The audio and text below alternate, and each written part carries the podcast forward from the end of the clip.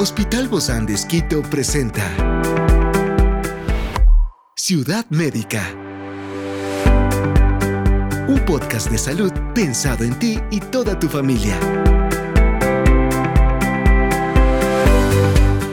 Hoy tenemos a un experto para hablarnos sobre la preparación para una cirugía plástica. Se trata del doctor Charles Hidalgo, cirujano plástico del Hospital Bozán de Esquito, y hoy está aquí, en este encuentro de Ciudad Médica. Yo soy Ofelia Díaz de Simbaña y estoy súper contenta de disfrutar este podcast de Ciudad Médica en este mundo tan apasionante de la salud. Te invito a que juntos lo disfrutemos.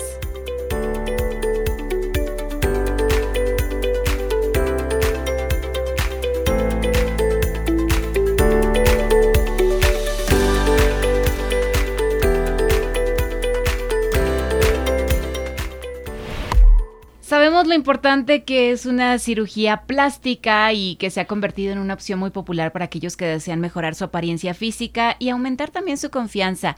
Pero ¿qué sabemos realmente y cómo prepararnos para un procedimiento quirúrgico tan importante en nuestras vidas. Bueno, para eso está con nosotros el doctor Charles Hidalgo, él es cirujano plástico del Hospital Bozán de Esquito. Gracias, doc, por acompañarnos y venir en esta segunda parte porque no terminamos y queremos realmente estar bien informados de lo que es la cirugía plástica.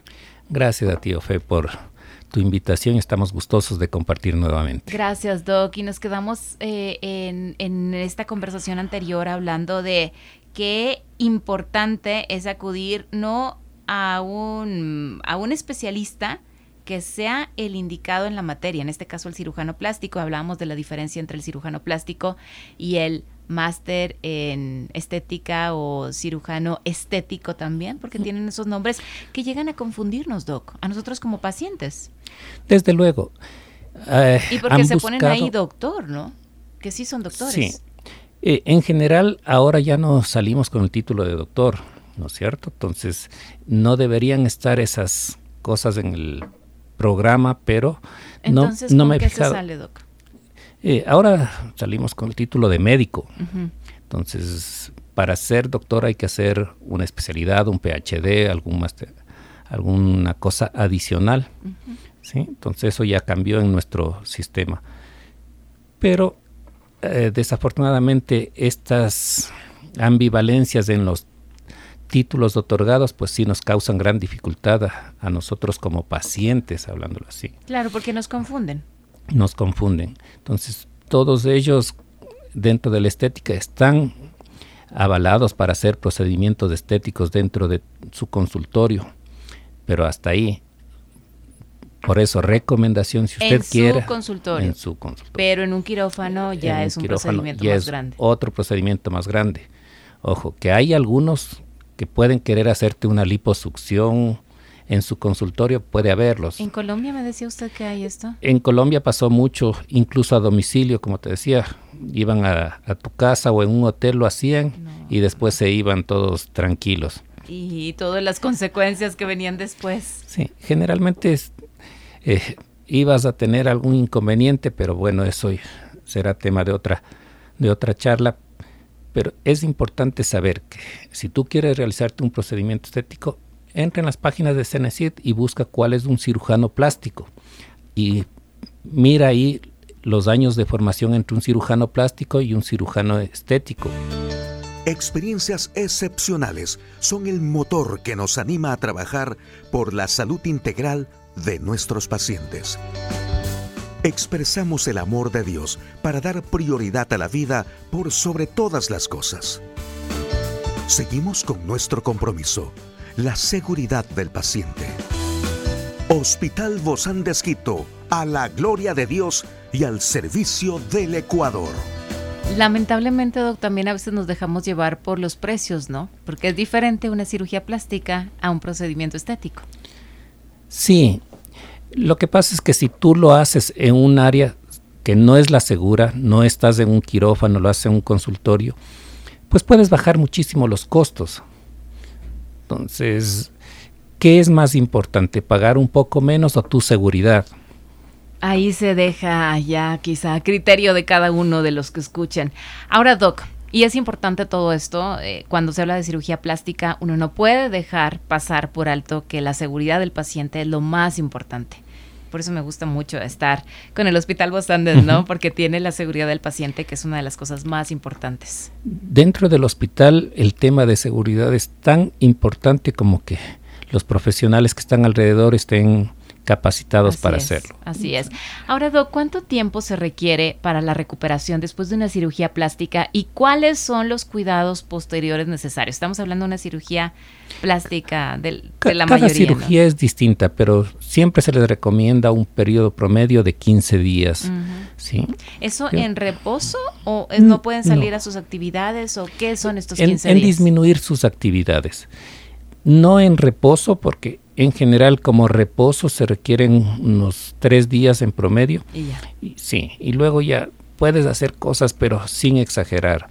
Eh, depende cada cirugía en específico lo que vas a necesitar, pero no más allá de tres días. Hay cirugías como la liposucción en, en la que no es recomendable un reposo absoluto ni siquiera estos tres días. Se atrofian los músculos. Más que eso, el uno de los principales riesgos es la formación de coágulos en las piernas. Entonces, ah. como es una cirugía bien grande en la que se movilizó a pesar gran cantidad de tejidos a pesar de ser unos cortes pequeños, es mejor que haya ya desde el comienzo algo de movilidad. Y entonces por eso es importante entonces no, no quedarnos tiesos, no, no quedarnos inmóviles, sino movernos, movilizarnos. Nosotros con moderación. Es tan importante que nosotros ya en el quirófano les ponemos unas botas neumáticas que hacen la especie de masajes en las piernas mientras estamos operando y en la recuperación. O todo el tiempo está Todo el tiempo estamos evitando que haya ese riesgo adicional. Y en eso, Doc, hay que evitar algunos medicamentos o suplementos antes de la cirugía plástica debido a posibles interacciones o efectos adversos. Sí, hay que tomar en cuenta que se deben evitar, por ejemplo, los anticoagulantes, antiagregantes plaquetarios y pues algunas otras medicaciones que tendríamos que revisarlas específicamente, ¿sí? porque pueden causarnos alguna alteración dentro de la cirugía y por eso es importante que a más del chequeo con nosotros como cirujanos, si tienes alguna medicación que estás tomando, pues lo vamos a mandar con el médico internista y una valoración adicional con el anestesiólogo, que también es importante lo sepa todo lo que te vamos a hacer. Obviamente en estos casos será necesario dejar de fumar, ¿verdad? Antes de la cirugía plástica o, tener, o, también cómo puede actuar el tabaco después de una cicatrización del proceso. Bueno, el, tabaco nos afecta bastante en el proceso de cicatrización, pero si es que es un fumador de bastante volumen, bastante número de cigarrillos, eh, no es tan cómodo dejarlo o pedirle que deje de fumar por completo, porque nos va a causar otro tipo de reacciones lo que se le pide es que disminuya, eh, obviamente, si es que se va a hacer una cirugía, por ejemplo, de un estiramiento facial donde la piel es muy delgadita, ahí le tenemos que pedir que deje de fumar, pero no menos de un mes previo. Entonces, se vuelve un poco más difícil para el paciente hacer esos sacrificios. Pero le ayudaría muchísimo en toda su vida.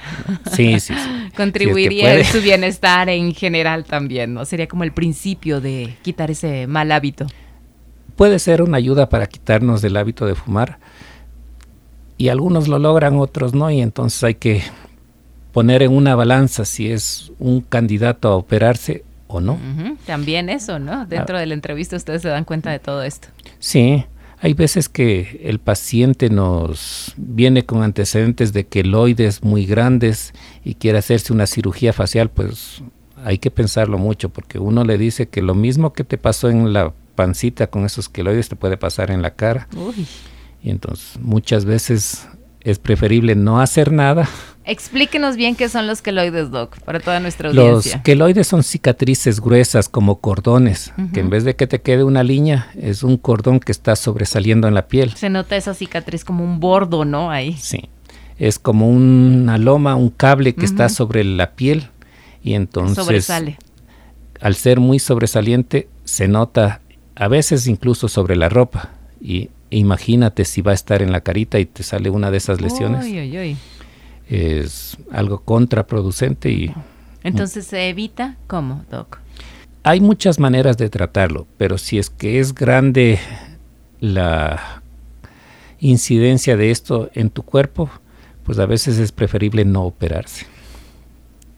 Entonces, una vez que se tiene en algún lugar, es hay que ver entonces. Ustedes tienen que analizar muy bien sí eso. Podemos hacer estos otros tipos de tratamientos de gabinete, ponernos toxina botulínica, ácido hialurónico, tratamientos con láser.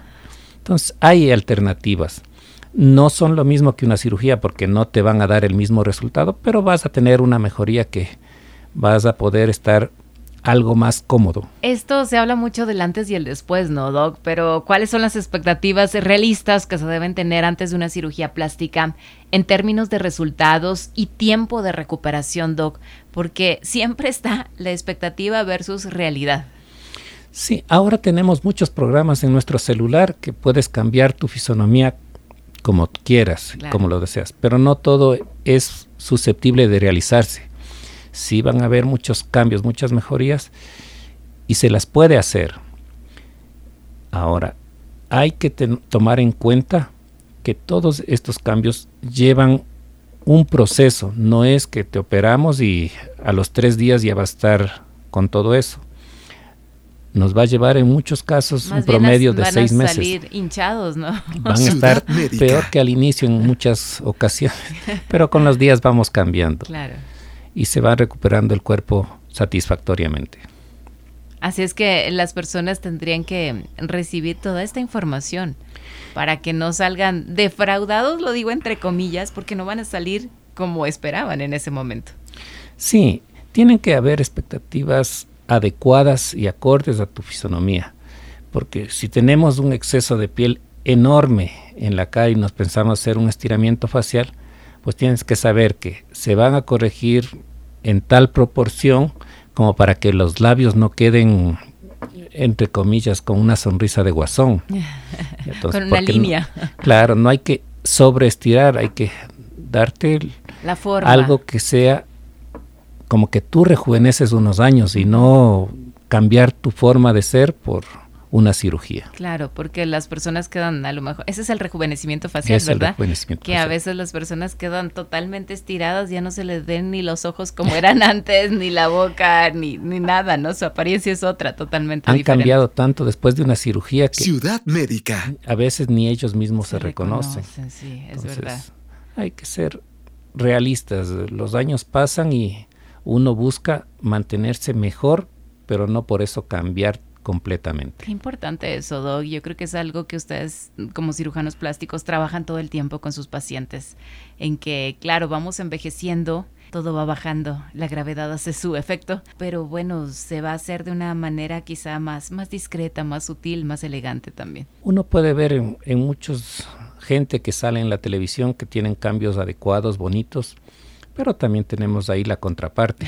Entonces hay que buscar más bien algo de equilibrio en los resultados y así vamos a estar contentos, tanto tú como paciente como nosotros desde, desde este otro lado. Y bueno, el paciente tiene que estar informado de esos riesgos y así pues todos entramos con conocimiento a la cirugía y vamos a saber que pequeñas irregularidades que pueden existir pues podrían requerir de un tiempo adicional para recuperarse, inclusive en algunas ocasiones algún procedimiento quirúrgico adicional para poder subsanar ese hecho. Así es. Muchísimas gracias, doctor Charles Hidalgo, cirujano plástico del Hospital Bozán de Esquito, por habernos acompañado, doc. Nos vemos muy pronto. Gracias, Ofelia. Un abrazo para todos los amigos. Igualmente, doc.